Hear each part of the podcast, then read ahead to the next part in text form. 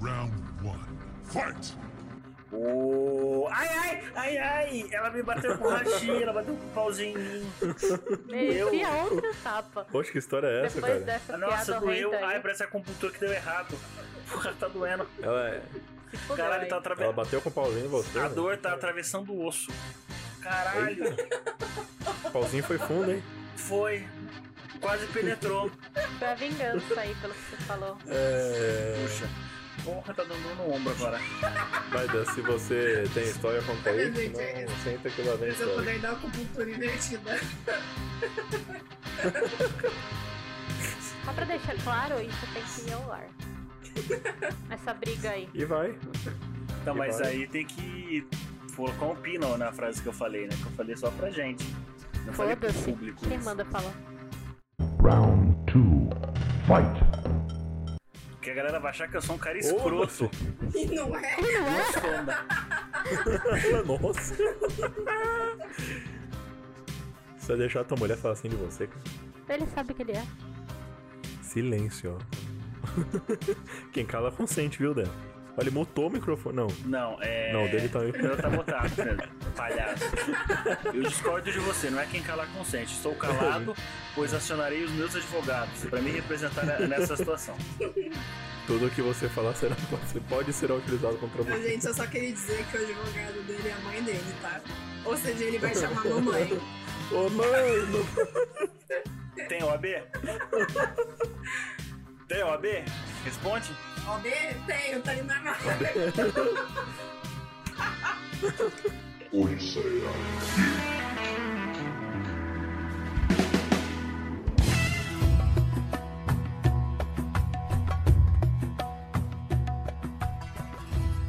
Meu nome é Leonardo e quando eu morrer, eu quero virar Munhala. Bom dia, boa tarde, boa noite. E se eu tivesse que trocar de profissão hoje, eu seria historiador. Que bonitinho. Eu ia me fuder na vida, porque o que faz um historiador direito, né? Aqui no Brasil não ia ser muito Não. valorizado, não. Ah, mas Escreve a gente pode romance, fazer não é? isso. A gente pode largar tudo, fazer uma faculdade juntos e viver. ter- Eu ia ser escritor, eu ia escrever romance de época, ia ficar escrevendo os romances da, da Idade da, da Pedra. Imagina que da hora. Se a gente pudesse escolher uma profissão que a gente ia se fuder financeiramente, mas a gente ia gostar de fazer. seria Professor de filosofia. É uma profissão que eu ia gostar pra caramba, mas ia me ferrar muito. Nossa, professor de história eu ia gostar também, viu? Eu era alucinada com professor de história. Com as Pelo aulas, professor de mo- história. Não, o modo que eles davam as aulas e tal. Ohana quer dizer família. Okami é a forma que eu chamo a Camila. Mas no Japão feudal, isso também significa demônio. Mas por que diabos você tá falando isso? Porque é- Me chamou de demônio? aí é o japonês. Eu só tô representando aqui. Mas é Contra fatos idiota. não há argumentos. Mas que, que bom, é, enfim. O- Os demônios só existem na antiguidade, né? Nos dias de hoje não existe mais, né? Os japoneses, pelo menos, os demônios japoneses. Né? Bom, aqui é a Bárbara, eu tô muito empolgada. Eu chamei o Danilo pra gente falar sobre isso, mas essa semana. Porque recentemente houve uma grande descoberta arqueológica e eu falei pro Dan, pô, a gente sempre fala sobre um pouco de arqueologia através das partes de mistério do, do podcast. E a gente nunca parou pra falar sobre as descobertas realmente que rolaram recentemente.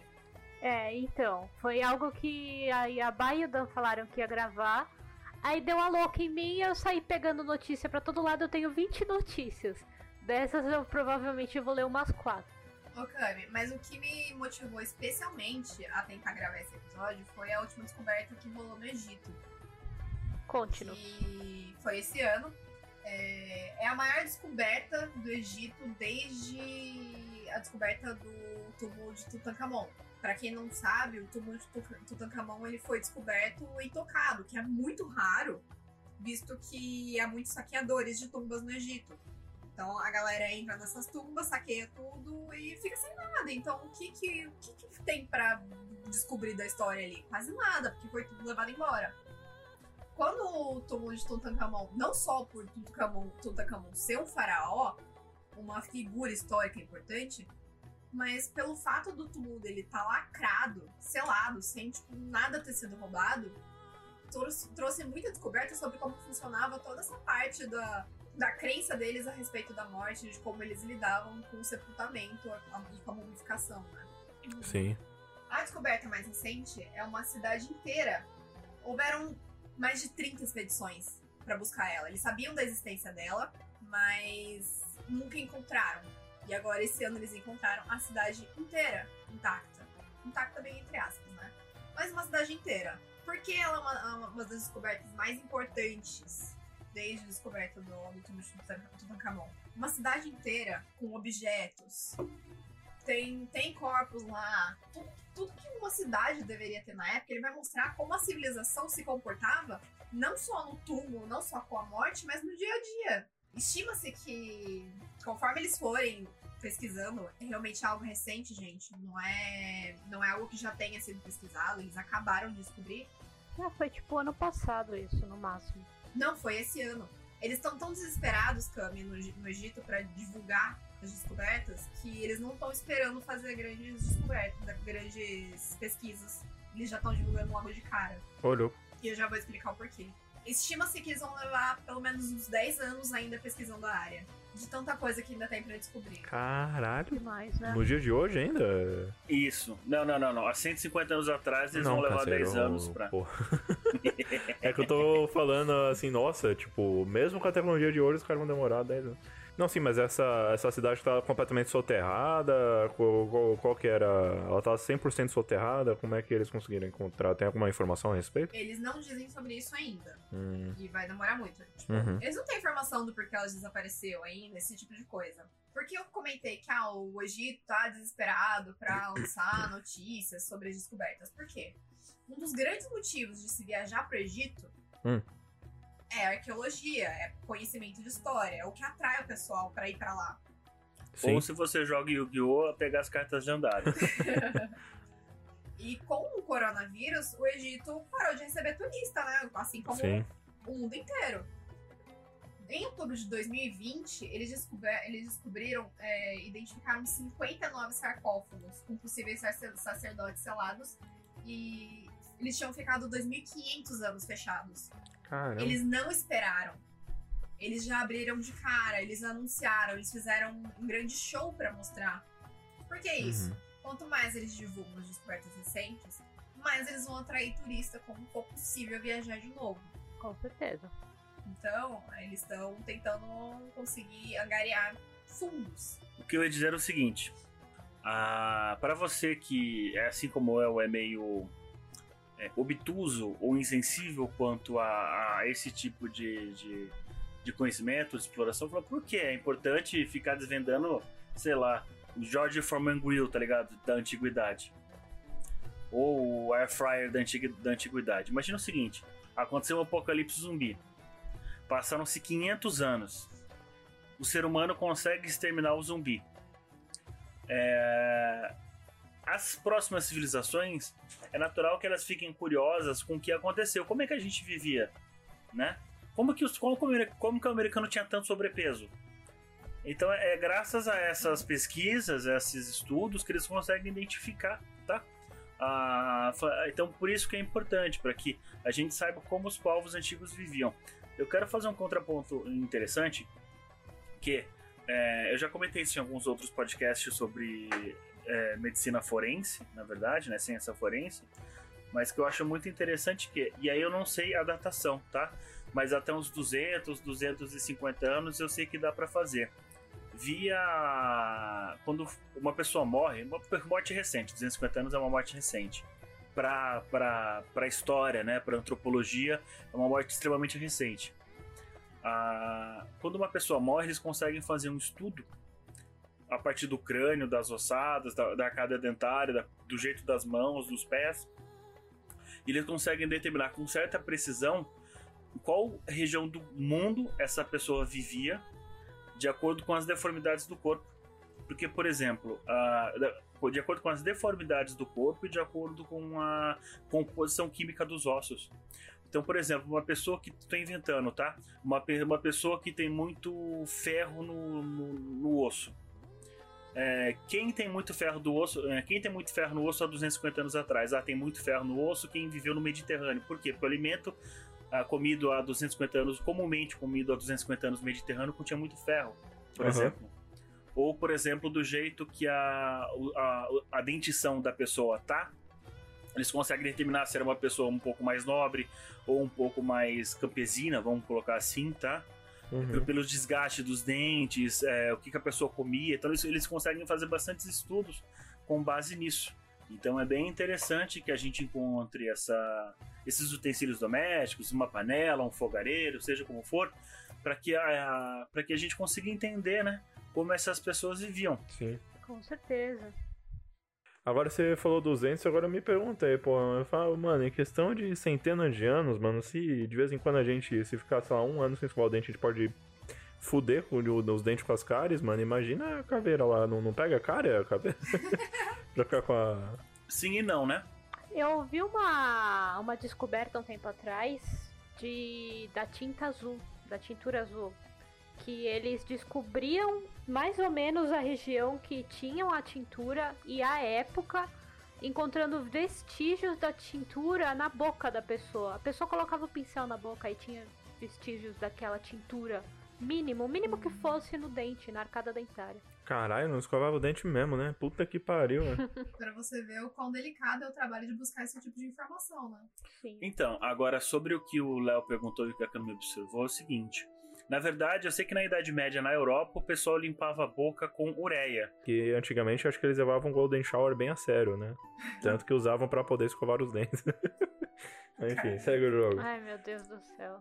Literalmente, as pessoas faziam potes de urina e utilizavam urina para fazer não somente a parte da higiene dental, mas também tintura. A ureia era usada para fazer algum tipo de tinta que agora eu não lembro. Então, o que que fazia a Idade Média, né? O pessoal urinava, deixava, por exemplo, aqueles baldes de, de urina para fora de casa, passava o guia de manhã e recolhia. Eu tenho a teoria de que se a Caramba. gente levasse um Glade pra era medieval, a gente virava rio. É, É.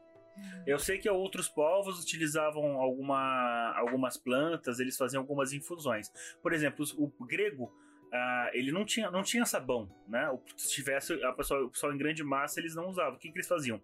Eles iam para saunas, eles tomavam, eles nas saunas, né? Ele, obviamente, sauna é quente, né? Perdão. Nas saunas eles passavam óleo no corpo, suava bastante e aí depois eles raspavam esse óleo com sujeira do, da pele.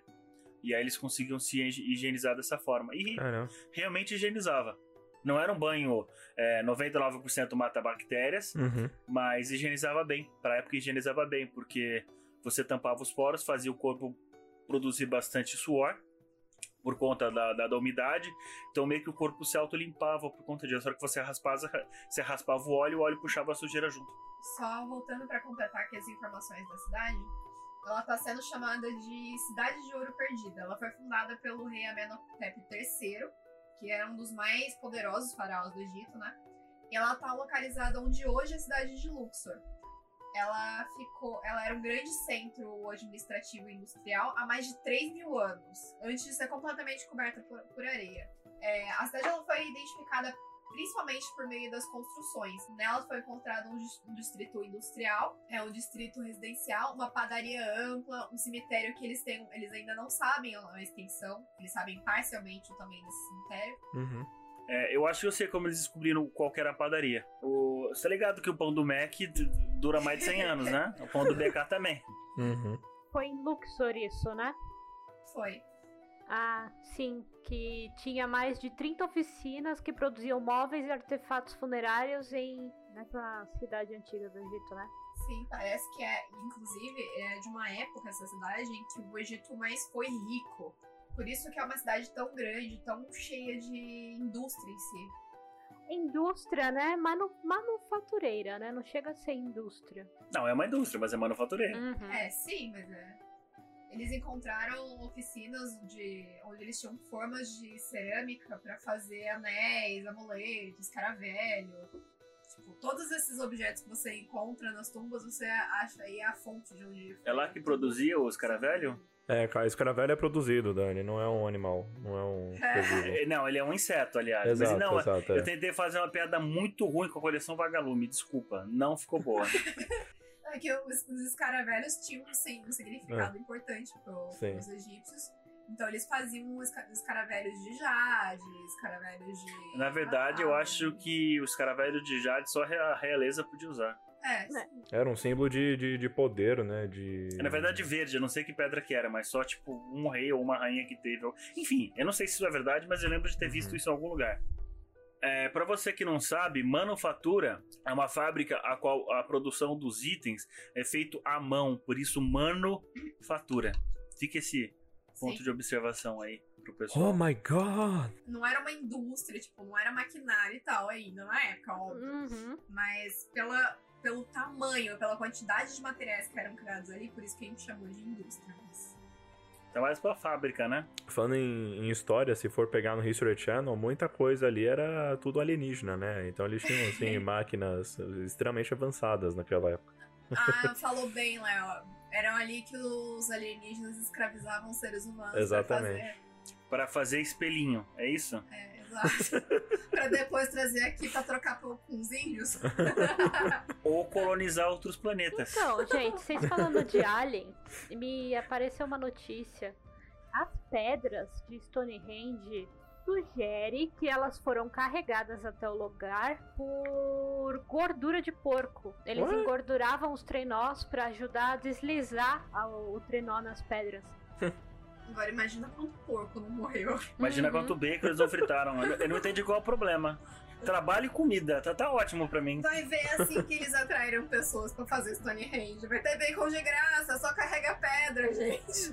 Vamos comer suíno. É, é, é toucinho, panceta, chouriço. Não, chouriço não. Chouriço não é com porco. É. É, Enfim, com sangue de porco. bisteca, né? É boi. Na verdade, sangue em geral, mas é boi, entendeu? A teoria dos pesquisadores da Universidade de Cambridge é que as pedras foram levadas dos trenós com a banha de porco e que teria ajudado nos deslizamentos, que tem em torno de 5 metros de altura as pedras e chegam a pesar 50 toneladas. Gente, o negócio. Caralho, haja porco, mano. Aham. É, essa, essa teoria, acho que os caras fumaram maconha. aí. Eles já haviam identificado gordura de porco em cerâmicas encontradas próximo ao monumento. Mas eles achavam que estava ligada à alimentação. Nesse novo estudo, eles concluíram que os potes teriam sido usados para coletar gordura que pingava dos animais enquanto eles eram assados no espeto. Olha lá, E esses resíduos eram usados para fazer isso. O que, que eu falei? não desperdiçava porco, não. Não, ué, não desperdiçava nada. É teoria, viu, gente? Ainda acho que foi os aliens. Traba trabalho. Vamos lembrar que no último episódio sobre mistérios revelados, a gente comentou sobre Stonehenge que um cara conseguiu fazer Stonehenge no quintal da casa dele sozinho, sem nenhuma ferramenta moderna. Então, Hum. não são os aliens. Então, a teoria também é sustentada por relatos de trabalhadores de outras civilizações que usavam métodos parecidos. Representações da Mesopotâmia e do Egito Antigo mostram trabalhos- trabalhadores usando lubrificante líquido para mover grandes blocos de pedra. Ou seja, tipo, são teorias, mas tem uma, uma concretização aí, né? Seria engraçado se a Cami dissesse. Ah, essa teoria é, é fundamentada, né? Tem mais um ponto aqui que ajuda a fundamentar essa teoria é que, ah, segundo pesquisas, relatam que na época de 800, eu não sei quando inventaram o Stonehenge, na época de 800 antes de Cristo, é, a população de javali da região sumiu. Eu jurava que você ia dizer isso, Cami. Não, mas é, é legal, é, inclusive, você comentar. Essa notícia que a Camila trouxe, ela mostra muito como funciona o trabalho de arqueologia. Não é só você pesquisar o que tá em campo, mas os registros do que tem na área e em outras civilizações pra tentar comparar e chegar na conclusão do que, que rolou ali. E o Dan falou uma coisa que, ah, é, tem registros do que. Na piada, né? Na brincadeira, ah, registros de que assumiu a população de porco. Mas é esse tipo de coisa que chega em, em resoluções arqueológicas. Por exemplo, acredita-se realmente que houve um rei Arthur porque tem registros de muitas crianças nascendo e tendo o nome dado de Arthur. Porque na época era comum as mães darem o nome do rei para os filhos. Então, na época que o rei era Henrique, muitas crianças se chamavam Henrique e as- e assim por diante. Parte, porque parte dessas crianças, a- as, as, as famílias queriam homenagear o rei, parte dessas crianças porque eram filhas do rei mesmo. é. Vai saber quantos tem, né? Né? Mas é mais ou menos isso que a Bárbara falou, assim. Então, ainda, ainda assim, o Rei Arthur é uma lenda, tá? É um mito. Não tem nenhuma comprovação científica da existência dele. O que eu acho que pode ter acontecido é que alguém trouxe alguma história do Oriente Hum. e traduziram para o inglês e adaptaram. E essa história deve ter feito muito sucesso. Uhum. É o que eu realmente acho que pode ter acontecido.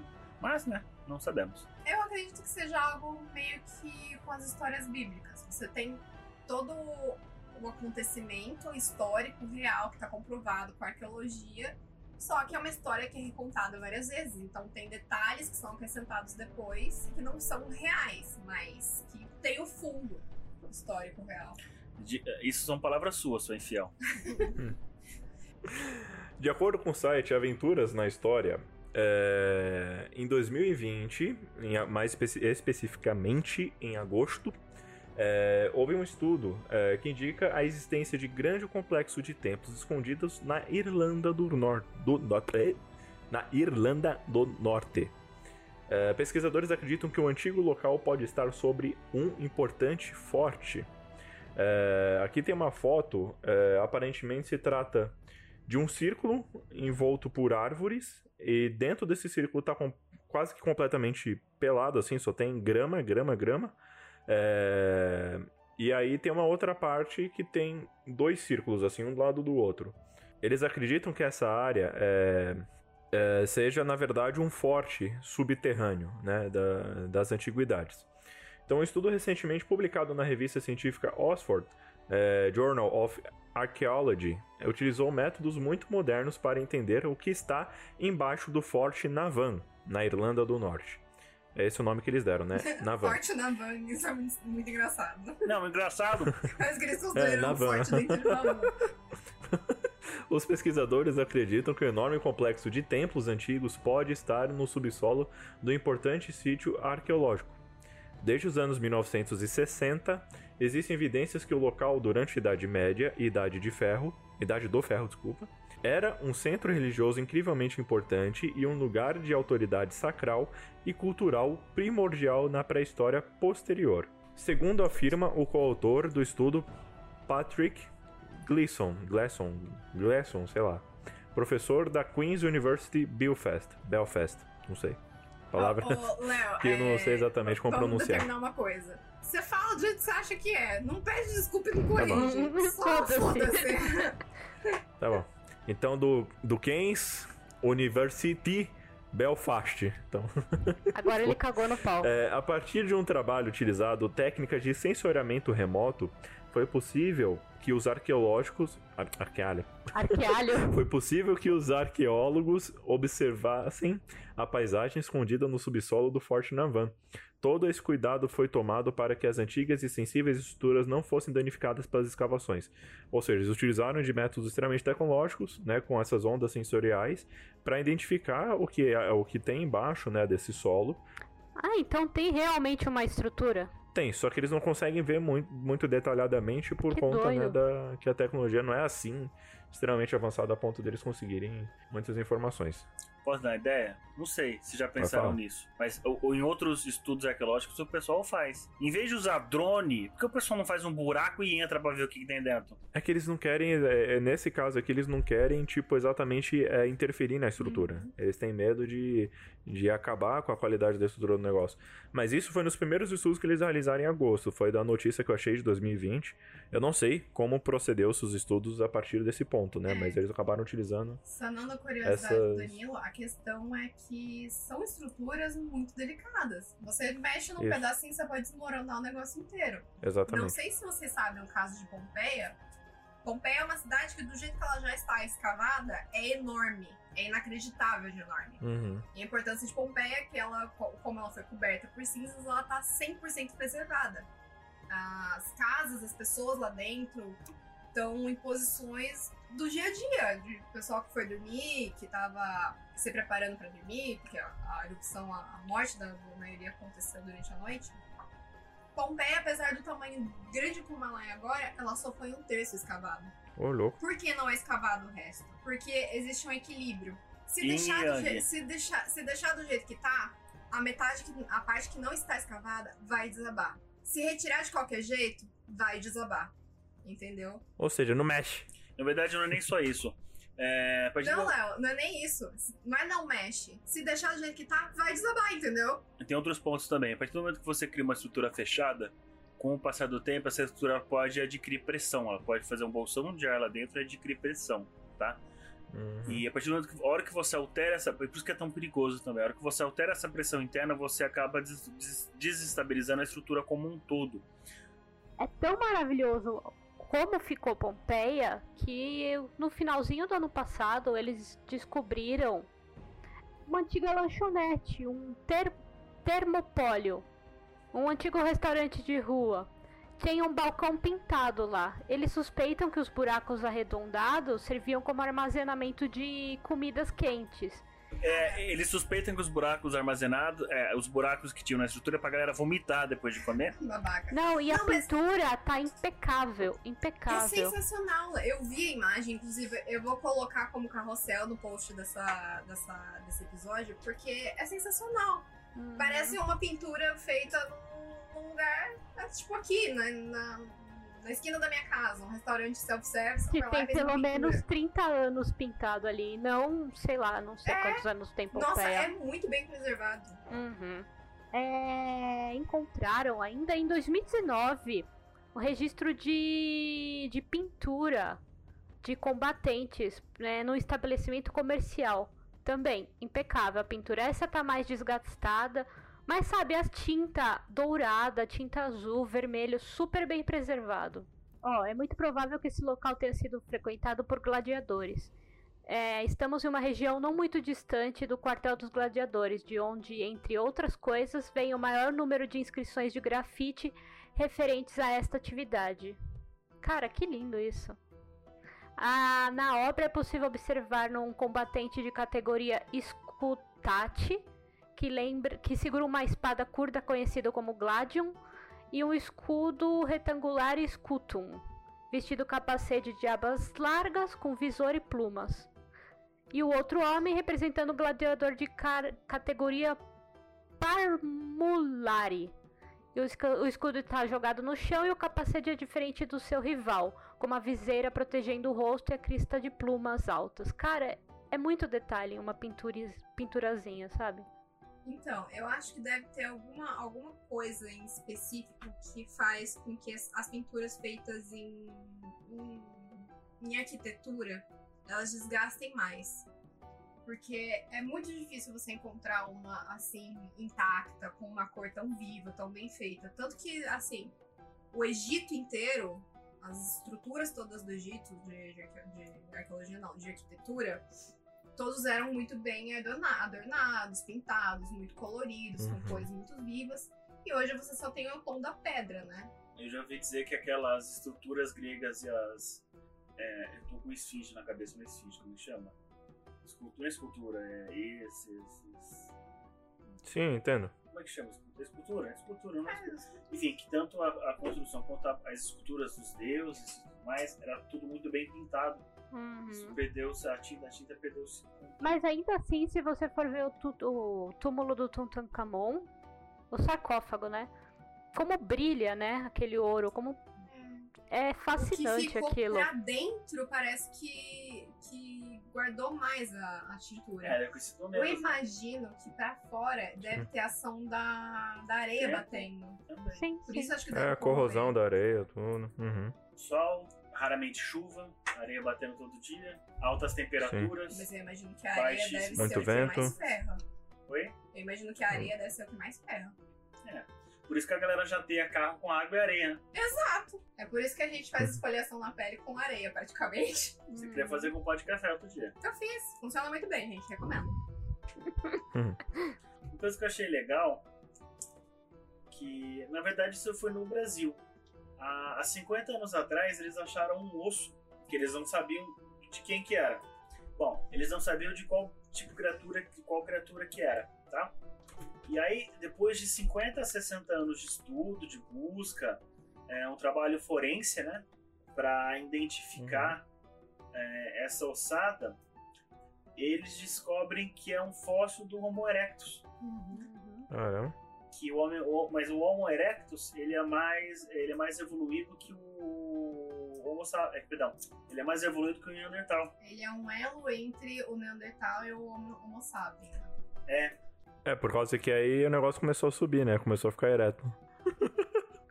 De, de que época que era, Dan, isso, mais ou menos? De quantos anos?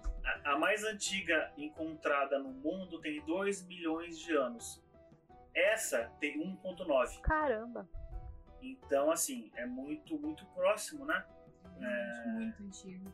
uma da outra. E aí o que eu- uma das coisas que eu achei que eu achei engraçado, quem estava estudando isso era a USP aqui da Universidade de São Paulo, é, o Instituto de Oceanografia. E o responsável pela pelo estudo, né, é o, o coordenador, é, o nome dele é Dan, Dan Palcu.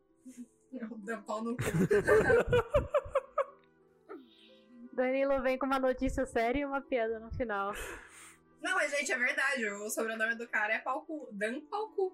É realmente o nome É, e- dele. E pesquisando o homem ereto, né?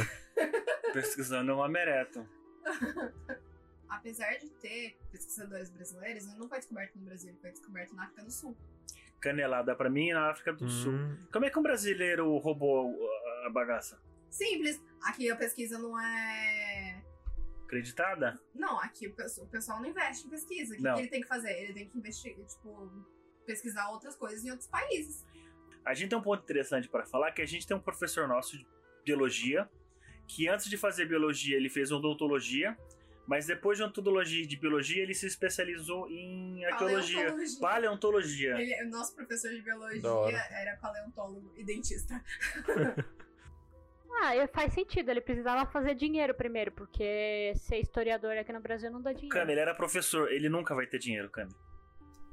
Então, ter uma fonte de renda. Não tô falando que ele, tá, que ele era rico. Mas ele era professor da faculdade também, né? Na faculdade não era tão. Ele, ele dava aula pro ensino médio e pra faculdade. Ah, então. Tinha uma graninha. E aí ele contando que ele entrou numa briga, que ele entrou numa briga ou com a USP ou com a- ou com a- ou com a PUC, porque eles acharam acho que um esqueleto, um esqueleto de Australopithecus aqui no Brasil, perto da, da região onde a gente estudava, e a PUC ou a USP estava querendo pegar a alçada para eles, e foi uma briga entre universidades. Uhum. Eu fico imaginando como é uma briga entre universidades, um jogando canudinho de doutorado no outro, entendeu?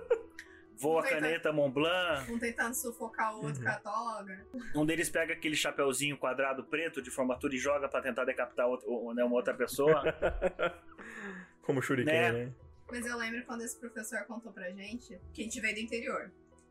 É normal os fazendeiros da região encontrarem essas coisas e chamarem ele pra, pra dar uma olhada. E aí chamaram ele uma vez pra ver o que que. Um, um Uhum. animal que eles encontraram, um bicho lá, muito estranho. Era um tamanduá incinerado. Caramba. Muito específico, não é mesmo? Que dó. Porque o cara botou fogo na plantação, o tamanduá Hum. morreu e ele, ah, é um dinossauro, um fóssil, chamou ele lá. Ele tinha matado um tamanduá incinerado. Isso, aí o professor saiu de lá e ligou pro Ibama. Ah, é. É, pois é. Brincadeira. à Não, parte. brincadeira o caralho, o Tamanduá morreu. Não, brincadeira na questão de, tipo, ficar tão puta sobre isso. É que o meu pai era engenheiro agrônomo e eu conheço por que, que algumas queimadas são necessárias. Sim. É o controle de praga. Meu pai trabalhava com praga na região com citricultura. Provavelmente o cara era cliente do meu pai. Provavelmente foi teu pai que botou fogo naquela bosta. Provavelmente meu pai botou fogo no, no, Nossa. Deixa pra lá então. Eu lembrei daquela preguiça que acharam inchada, que parecia um alienígena. Vocês lembram dessa história que deu? Acho que foi na Colômbia, em Venezuela. Uma preguiça morreu, caiu no rio Ah, e sei. ela foi perdendo os pelos, porque, né? Uhum. Foi, foi, foi, foi apodrecendo. E aí ela inchou, que ela parecia um alienígena. Ela tava inchada, preguiça, parece um, é uma criatura Sim. né, bípede, vamos colocar dessa forma. Inchada, ela tava parecendo um monstro. Sim. E aí ficava falando que era uma, a contra do alienígena morto. E eu acho É. que deu no History Channel.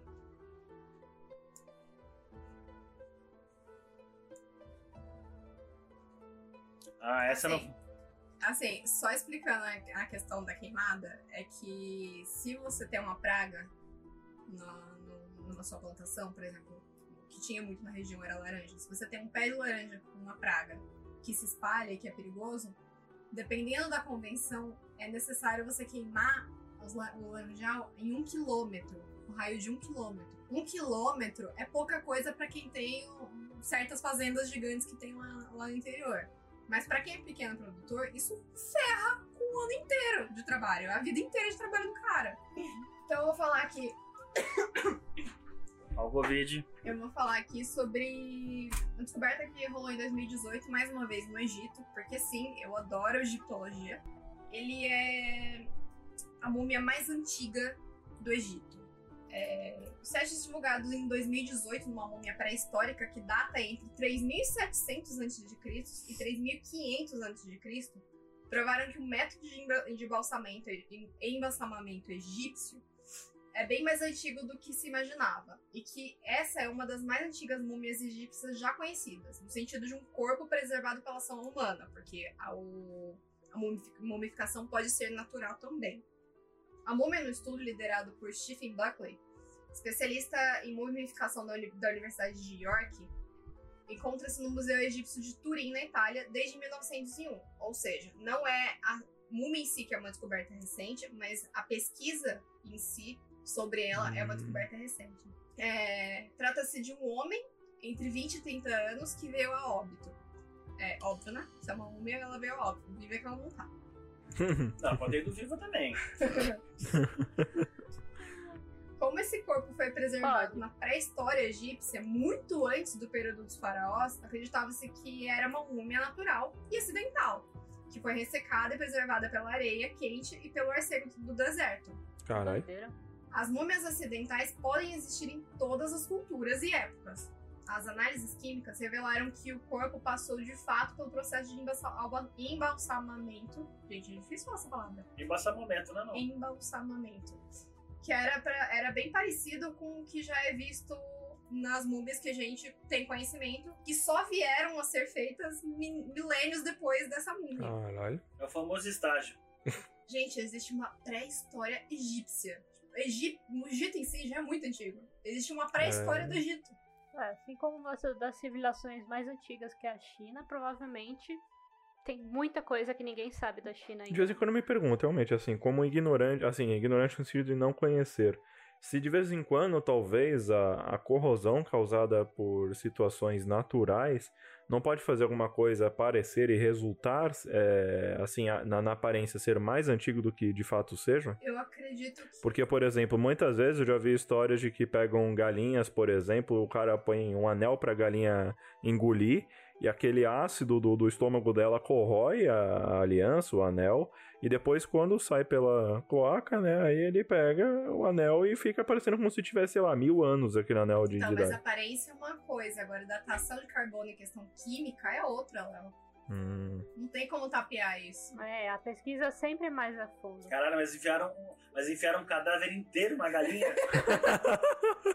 Não, porque é sério, eu não sabia que eles faziam esse estudo por, através da, da questão do carbono, etc. Realmente eu não sei. É, Eu tô me posicionando aqui. Desculpa aos ouvintes, mas realmente eu sou ignorante nessa questão de arqueologia, de, desse estudo histórico. Né? A história nunca, nunca foi muito bem. História, matemática, química, física. não, não é assim, não. Ó, só pra ter uma ideia, a pirâmide mais antiga que se tem no Egito é a pirâmide de Djoser. Pra você ter uma ideia de quão antiga ela é, ela não é nem naquele formato piramidal, lisinho, retinho que a gente conhece. Ela é mais parecida com as pirâmides que dos maias e dos astecas, que elas têm de- ela Hum. tem degraus. Então ela é toda tortinha com degraus. Ela é a pirâmide mais antiga que se tem notícia. Ela foi construída em 2468 a.C. Vário. Essa múmia pode ser de, dois, de 3.700 a.C. Caramba. É muito mais antigo. Ou seja, antes da primeira pirâmide, muito antes. Sim, as múmias vieram antes das pirâmides. É, eu- se, se não tivesse a múmia antes, é porque é preciso ter o ser humano antes das pirâmides, né? O Léo levantou um bom bloco. É o ovo ou a galinha, né? Não os alienígenas. Eu quero fazer uma justificativa aqui. Eu chamo o Léo de burro, mas o Léo não é burro. Ele é uma pessoa muito, muito É especial. inteligente. O problema, é. o que, que ele tem de, de inteligência, ele tem de desatenção. Oi? Tô brincando. Então, ele, ele não sabe o que está acontecendo Tipo, ao redor dele. Quê? Pior que isso acontece mesmo. É, eu, eu prefiro falar que nem o Danilo. Não, não concordo nem discordo. Prefiro me abster. O perfume com aromas do Egito Antigo pode ter sido usado por Cleópatra. Cleópatra, caralho. O cheiro foi criado seguindo fórmulas encontradas em textos de gregos antigos. Olha, de novo a gente tá falando de coisas que foram achadas e que dava para você ter uma noção de como funcionava na época. Ainda não tenho certeza de qual era a aparência da Cleópatra na época. Feia. Mas as arqueólogos podem ter descoberto como ela cheirava, ou pelo menos o odor do seu perfume. Uma equipe de especialistas recriou recentemente os aromas mais usados pela elite do Egito Antigo, que incluía ela. Durante anos, arqueólogos do Havaí, dos Estados Unidos, encabeçaram escavações em um local chamado Tel El Mai, que na antiguidade era conhecido como a cidade de Timuis. Lá era o lar de dois perfumes mais conhecidos do mundo antigo, Mendesian e Etopian. É, os arqueólogos descobriram em 2012, antes dessa notícia, que essa notícia é de 2019, e eles acreditavam ser a casa de um comerciante de perfumes que incluía uma área para a fabricação de algum tipo de líquido, bem como ânforas e garrafas de vidro com resíduos. As garrafas não tinham mais cheiro, mas em uma análise ó, de novo, química com iodo, revelou alguns, alguns dos ingredientes. Eles levavam suas descobertas a dois especialistas em perfumes egípcios, que ajudaram a recriar os perfumes seguindo fórmulas encontradas nos textos antigos dos gregos. A base de ambos os aromas recriados é a mirra, a resina é extraída de uma árvore espinhosa nativa do Chipre, da África e da Península Arábica. Ingredientes como cardamomo, azeite e canela foram adicionados para produzir os perfumes antigos, que eram em geral muito mais espessos e pegajosos do que hoje. Sabia por que ele era mais espesso? Por quê? Para grudar na pele, por conta do cheiro. Hum. Sabe-se que o líquido cheiroso era popular entre os ricos, e pesquisadores estão animados com a possibilidade de Cleópatra ser um deles. Que possam é sentir um perfume que ninguém cheira há dois mil anos e que Cleópatra pode ser usado, diz Littman em uma comunidade da universidade à empresa. Era engraçado, engraçada a tua frase. Não, os perfumes eram muito populares entre, entre os ricos.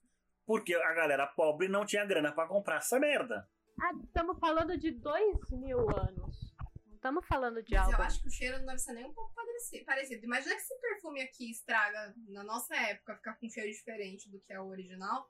Imagina dois mil anos estragado. Mas o óleo ajuda a conservar, tem algumas outras coisas que devem ajudar a conservar. É, não tinha um mais tipo cheiro, mas como base. tinha o. Não sei, tinha resquício químico daquilo, sabe? Ah, entendo. Eles conseguem entender qual é a composição e recriar. Uhum. É. e tentar recriar, porque você vai ter óleo e cardamomo. Aí você não sabe se, por exemplo, com muita precisão, se tipo assim, se só pegou o cardamomo e enfiou dentro do óleo ou se você fritou o cardamomo com óleo, entendeu? Então, mas lembrando que eles achavam resquícios de fórmulas encontrados em textos gregos, então, tipo, eles tinham texto para isso, sabe? Tinha alguma coisa para guiar e tentar saber qual era o perfume.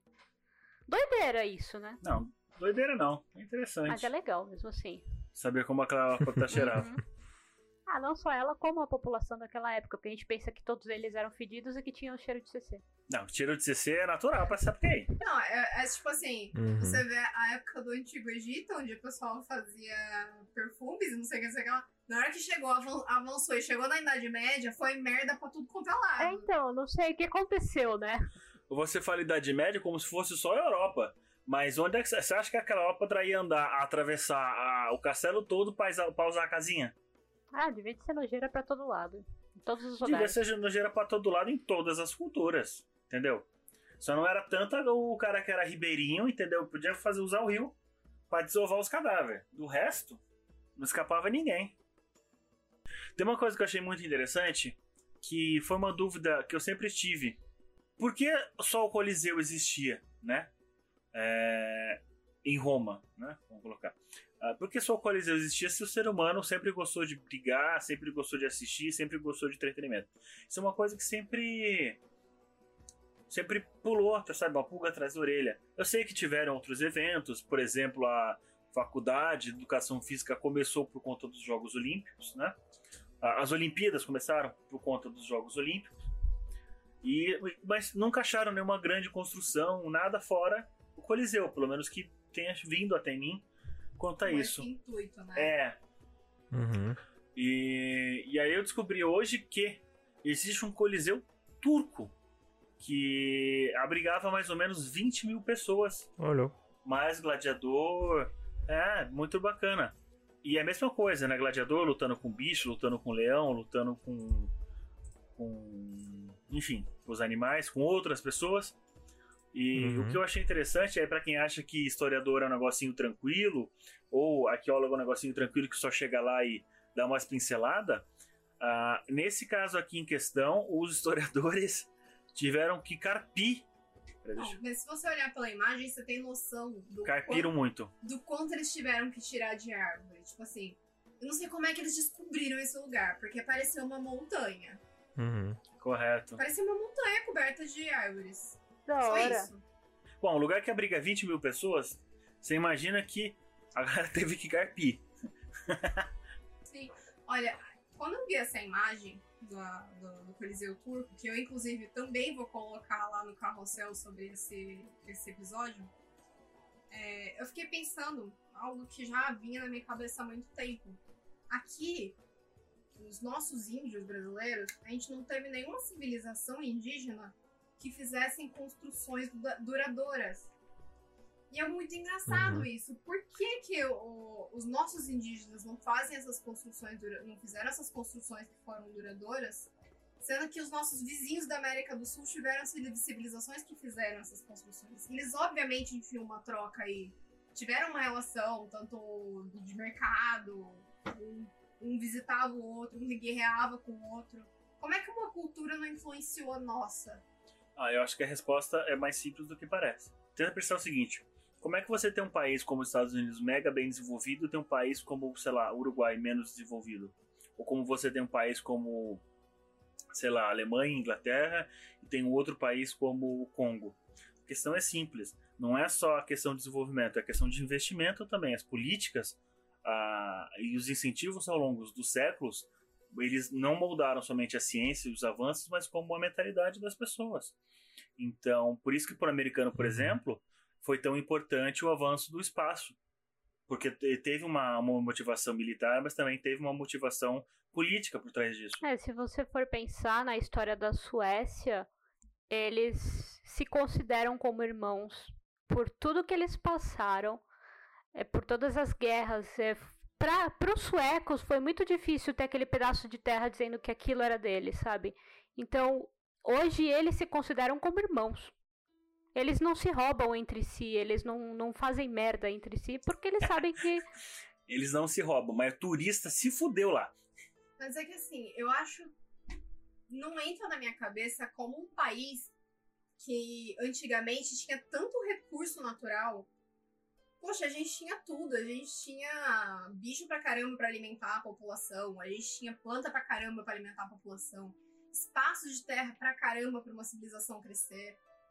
Minério. A gente tinha tudo aqui. Por que, que os indígenas não avançaram ao, me- ao mesmo ponto que civilizações vizinhas, que estão aqui do lado? avançaram. É, eu diria que talvez não tenha tido interferência de civilizações mais avançadas, né, em termos de, sei lá, Não, matemática, amor, não sei. não, não, porque. E, e aí, de Aí repente... que tá, Léo, teve, Hã? porque as, civiliza- as civilizações dos nossos vizinhos aqui do lado na América do Sul, Eu tô falando de Inca, Maia e Chegaram- Azteca. sim, Eles eram chegaram a- extremamente complexos.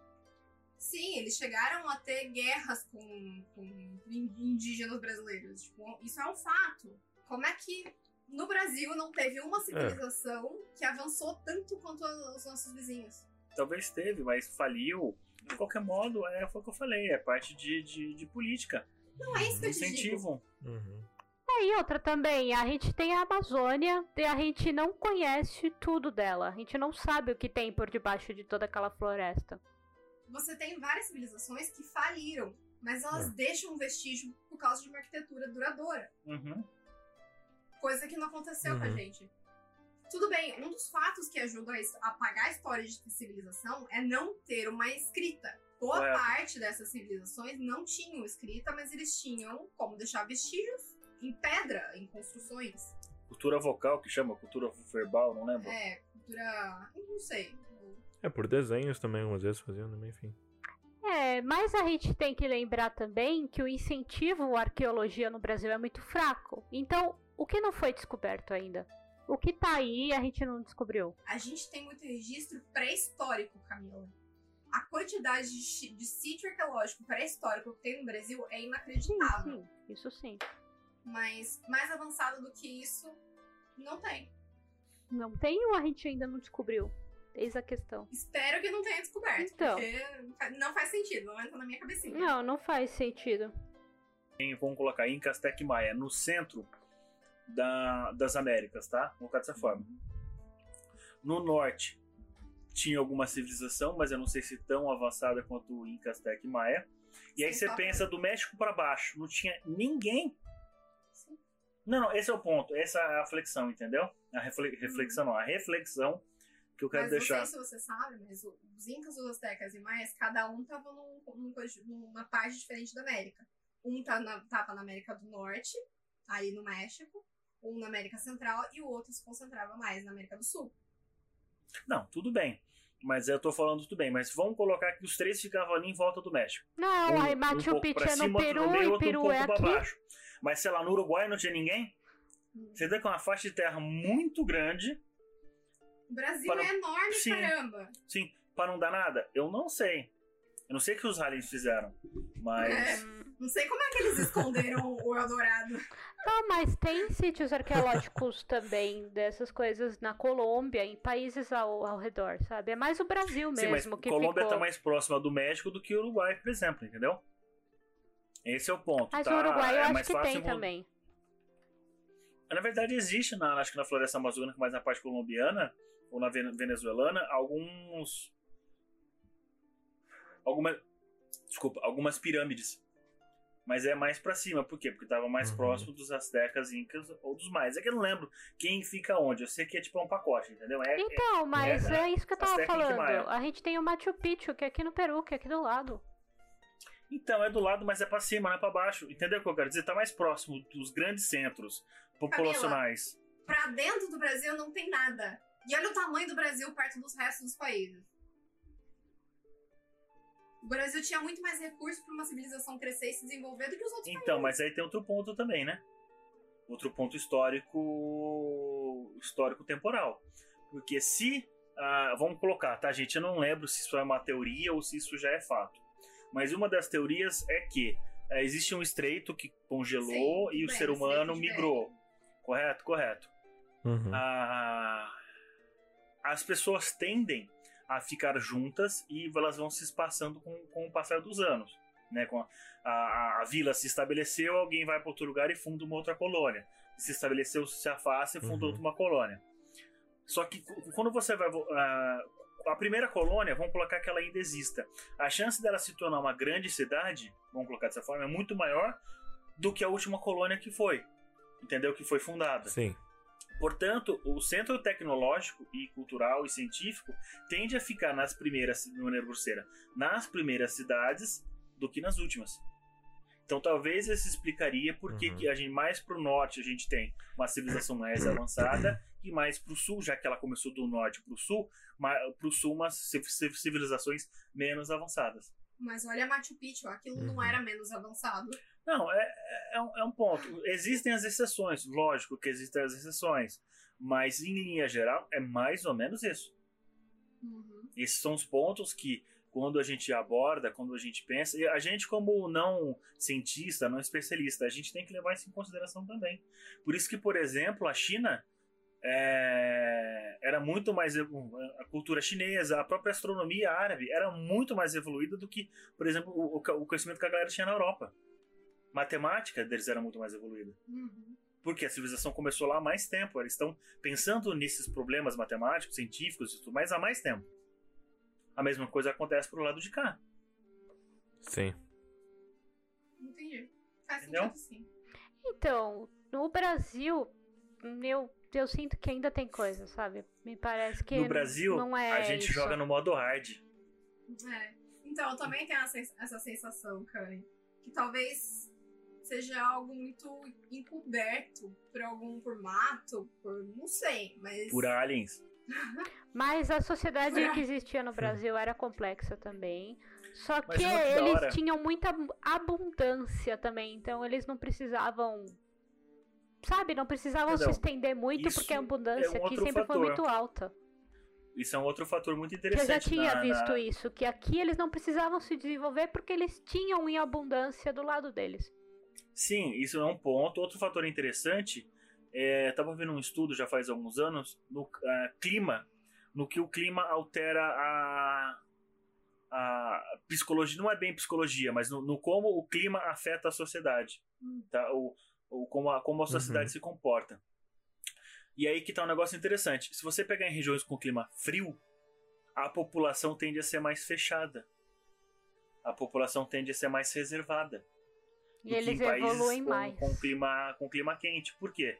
O clima quente você passa por menos dificuldade, você se tranca menos, você se fecha menos. Isso multiplicado pelo tempo, entendeu? 100 anos, 200, 500 anos, ah, faz com que ah, se formem mentalidades diferentes. Uhum. Interessante isso também, né? Por que, que os Aí você- países da, Uhum. da Europa faziam tanto disso, de, de colonizar? Tudo bem, era para procurar recursos, mas também para ter um ambiente melhor para as famílias, para a sociedade. Porque em alguns lugares era muito frio. Eles não tinham nem onde plantar alimento direito. Interessante.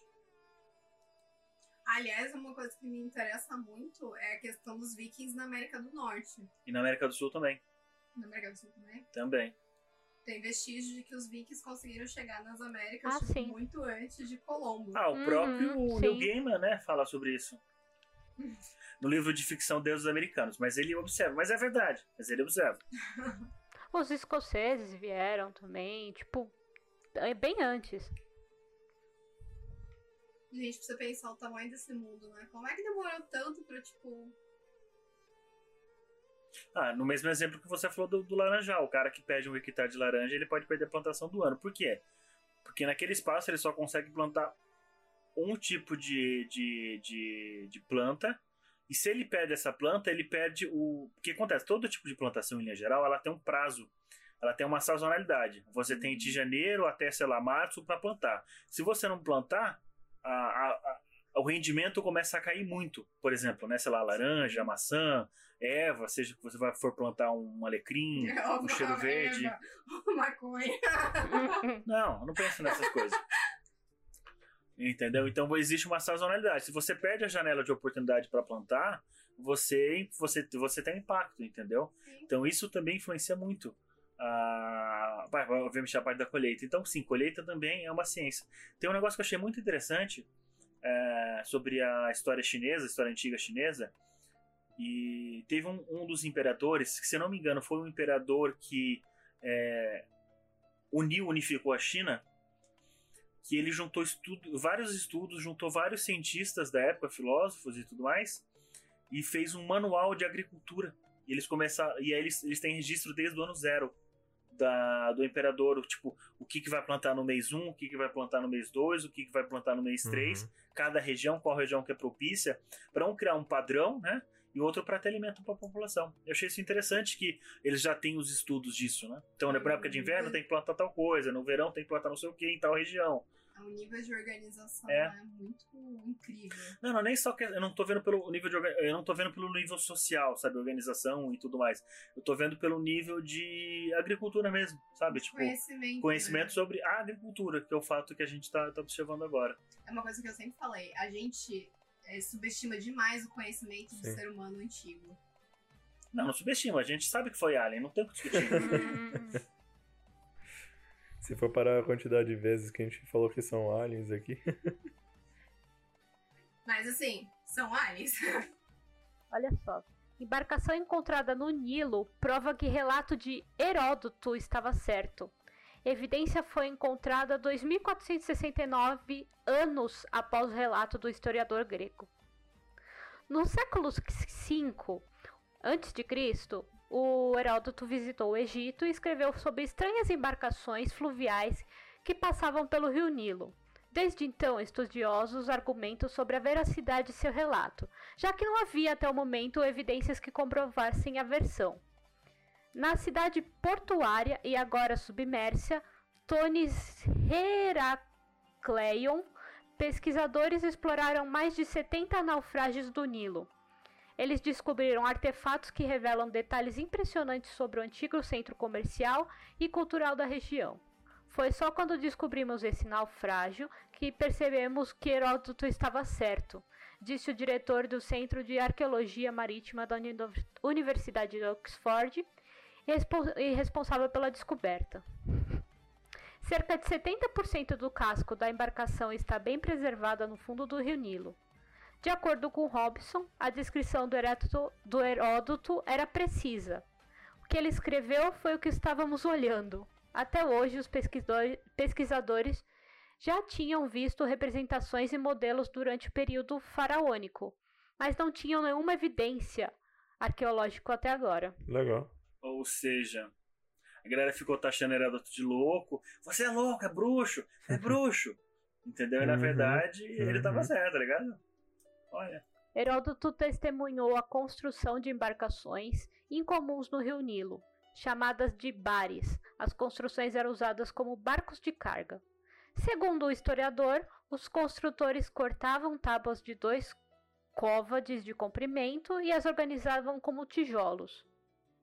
Cara, que incrível isso. Eu achei que você ia falar que eram embarcações que levavam bebidas, né? Os bares, né? É. Bar, bar, pô, Vocês já viram aque- aquelas, aquelas embarcações, acho que na Holanda, que é é movida a pedalinho, que é um bar flutuante que todo mundo que tem que sentar no, no, Na cadeirinha na e pedalar. cadeirinha e pedalar. Caramba. Era isso. Então, devia ser um bagulho assim, né? Nossa, gente, mas um negócio de 2.500 anos atrás, só disseram que é verídico agora.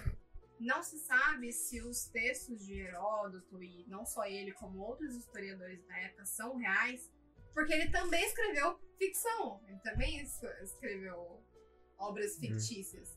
Por exemplo, quando se escreve sobre a Atlântida. A Atlântida era um ensaio sobre o que seria uma sociedade perfeita.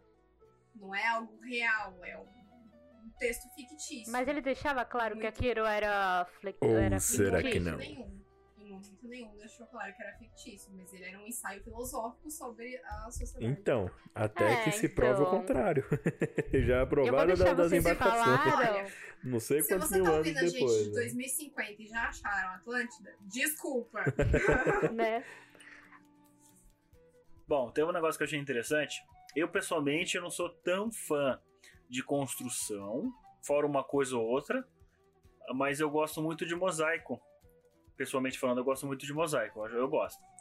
E aí eles estavam numa escava- escavação em Israel e estavam passando para lá e para cá na escavação, para lá e para cá na escavação e no vai vem eles viram que tinha um chão que ele tinha alguns detalhes, o piso, né? Tinha alguns detalhes. Ah, mas é piso, deixa pra lá e continuaram as escavações. Até que alguém tenha a ideia de falar: opa, vamos ver como é que é esse piso? Pra, ah, tava tão sujo o piso, né? Tão, tão, tão empoeirado que eles acharam que o piso era branco. Quando eles começaram a passar as pinceladas e ver, na hora que eles, pin... eh, na hora que eles pegaram a, a espátula, espátula não, o pincelzinho começaram a limpar, que na minha cabeça é desse jeito, entendeu? Na hora que eles cara, o pincelzinho. Isso. Puta, muito melhor, hein? Porra, na hora que eles pegaram a VAP e começaram a lavar os azulejos, eles viram que o, o- o azulejo era todo colorido. Todo, todo trabalhado, todo desenhado com pedras pretas, vermelhas, amarelas e brancas. Uhum. E aí a... foi, foi surpreendente. E aí, enfim, tem toda a parte de relatórios. Ou seja, em Israel também tem escavação. E aí o negócio que eu tava discutindo com a Bárbara mais cedo é o seguinte: a galera de escavação em Israel, o pessoal da arqueologia em Israel, tem que ser sistema fast food, né? Porque ou eles fazem ou a galera bombardeia logo depois. Tem que ser muito rápido no processo de arqueologia lá. Eu tava falando pro Dan que a arqueologia em Israel é sensacional, é fora do comum. Porque é um lugar muito antigo que nunca deixou de ser habitado, a população sempre esteve lá e estava sempre passando por muitas guerras. É, Israel, Uhum. não sei se alguém vem de outro mundo e não sabe, mas é o epicentro de todas as histórias da Bíblia. Você acabou de ratificar alienígena, você tá ligado, né? Pode prosseguir. alienígena de novo, enfim. É, todas as histórias da Bíblia têm como epicentro Israel. Desde a história de- da crucificação de Cristo, desde a própria criação vem dali. Enfim, é, Israel passou por muita guerra e existe assim cate- catedrais que foram reconstruídas cinco vezes. E os arqueólogos têm registros de como foram foi essa, essa catedral nas cinco vezes em que ela foi reconstruída. Eles sabem exatamente onde estava cada coisa. É assim, surreal. Eles têm tudo documentado, né? Se você for pesquisar sobre arqueologia bíblica, é algo muito interessante. Eles sabem, por exemplo, o caminho que foi feito do todo o caminho de Cristo quando ele foi crucificado. Eles têm lá, eles têm na verdade dois caminhos que são possíveis, que eles chamam de via dolorosa, que é o caminho que Hum. Cristo fez carregando a cruz até ele, ele ser realmente crucificado no portão de fora de, de Jerusalém. Então eles sabem onde é que é. E sim, o local onde Cristo foi enterrado existe, sabe-se onde é, e é um lugar onde se pode visitar. Não, tem a suspeita, ainda não tenho certeza. Parece que eles acharam um manto, que em tese seria o manto que cobriu o corpo de Jesus. Eles fizeram alguns estudos, mas eu não vi até hoje uma comprovação quanto a isso. Hum. O que eu vi foi só a teoria. O que eu acho interessante é que na Bíblia comenta-se depois da morte de Jesus um terremoto. E ah, o pessoal, os, os arqueólogos, historiadores, enfim, eles acharam eh, relatos antigos que batem relativamente com a época, vamos colocar dessa forma, porque eu não vou lembrar de todo o texto, tá? Uhum. Onde na região realmente houveram vários terremotos. Sim. Então tem essas coisinhas aí. Legal. Eu acho que Israel é um lugar que eu queria muito visitar pra fazer esses tours, um tour, tipo, bíblico mesmo, arqueológico. Eu acho muito interessante você ver. Comparar o que tá na- no texto e o que realmente foi encontrado, sabe? Acho que não só, né? Assim como os países de- ao redor, Marrocos e tal, a cultura deve ser maravilhosa disso, né? Arquite- Arquitetonicamente não, né? Ah, também. Sim, lógico que sim, Cami, arquitetonicamente maravilhoso. A Rússia, é um- arquitetonicamente, é um lugar que eu gostaria de conhecer. Ah, Rússia, Ó, só sim. vou deixar aqui um- uma dica. Tem um canal que eu acho muito interessante, chama Israel com a Aline. É uma guia turística que mora em Israel e ela faz vários vídeos sobre, sobre história e tal. Então ela mostra muitos lugares interessantes e muita coisa descoberta recente, descoberta mais antiga, enfim. Pra quem se interessa, eu recomendo. Ela faz uns vídeos muito bons.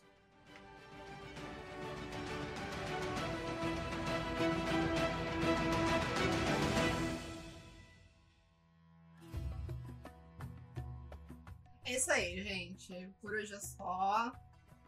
Sigam a gente lá no Instagram. Lá, qualquer novidade que a gente tenha, qualquer episódio novo que saia, qualquer episódio que atrase, é lá que a gente vai avisar. Quando a gente estiver online na Twitch, a gente também avisa lá. Aliás, Verdade. siga a gente na Twitch, o Udseg que tá na Twitch. Estamos fazendo lives Amanhã tem ao uma. vivo. Amanhã, É, uma amanhã- semana amanhã- atrás. No caso, não é quando esse episódio está saindo. A gente tá fazendo É, toda sexta-feira. pelo menos exatamente. A gente tá fazendo. Provavelmente na... a gente vai fazer agora um- uma live de Gartic. Mas quando sair esse episódio, vai ser- essa live já vai ter rolado. Já. O que não, o que não os Uhum. impede de ir lá assistir o vídeo gravado que fica. Então procurem sempre assistir ao nosso canal da Twitch às sextas-feiras por volta de mais ou menos umas 9, 10 horas. Aos sábados e domingos em ocasiões E se raras. você tem a Amazon Privé, não, quer Nós dizer, a Amazon temos. Prime, você, por favor, assina a gente no, na Twitch. Deixa um sub. É, deixa o sub. Uhum. Deixa o subzinho assim, ó, lá. bufunfa, Fica deixa a a grana. dica, fica a dica. Se você tem o Amazon Prime, você automaticamente tem um sub de graça. Você não paga nada pra dar um sub pra gente. Uhum. E a gente ganha com isso. Então dá, Dá aquela, aquela forcinha, forcinha. porque você não vai ter que nem botar a mão no bolso. Pra... Não, vai que você tem que pagar o Prime, mas é, É. só Exatamente, só Mas é clicar no o Prime que botãozinho você lá. Já, já paga. isso. Por Então, R$ 9,90 por mês. pra você ter acesso ao Amazon Prime. Não, eu ia falar que literalmente não precisa gastar mais nada. Você já gasta todo mês 10 conto lá, 9,90 por mês, ó, pro Amazon Prime. É só entrar no Twitch e clicar no subscribe lá pra gente lá no Twitch. Não vai custar nada. É isso, pessoal. Aliás, quem puder, quem quiser, fala um pouquinho. Você gosta de, de arqueologia? Eu ia falar arquitetura de novo. Tem alguma alguma tem alguma notícia interessante pra contar pra gente que a gente não tenha falado nesse episódio? Conta lá. A gente adora. Provavelmente tem, viu, Câmbio? Porque tem tanta novidade sobre arqueologia ultimamente que a gente deve ter passado batido por um monte de coisa importante. Se você sabe Ou alguma talvez coisa a não, mais, tudo notícia velha. a mais sobre o Brasil e tal. É, do Brasil é bem interessante. Aliás, se, você, se vocês têm uma solução aí pra nossa, nosso mistério do Brasil aí, por favor, comente que eu quero saber a opinião de todo mundo. Exatamente. Deixe as opiniões e descobertas nos comentários do Instagram referente a esse episódio. Mas se quiser também mandar uma DM, um, um direct message. Ou um depósito na conta bancária, a gente aceita. Eu tenho uma teoria. Uhum. Porque os aliens não chegaram no Brasil, não quiseram vir pro Brasil. Em terras tupiniquins. Entendi. Mas por que eles usaram? Ou eles vieram e esconderam tudo da gente debaixo da terra e a gente é que nem idiota e acha que não tem nada.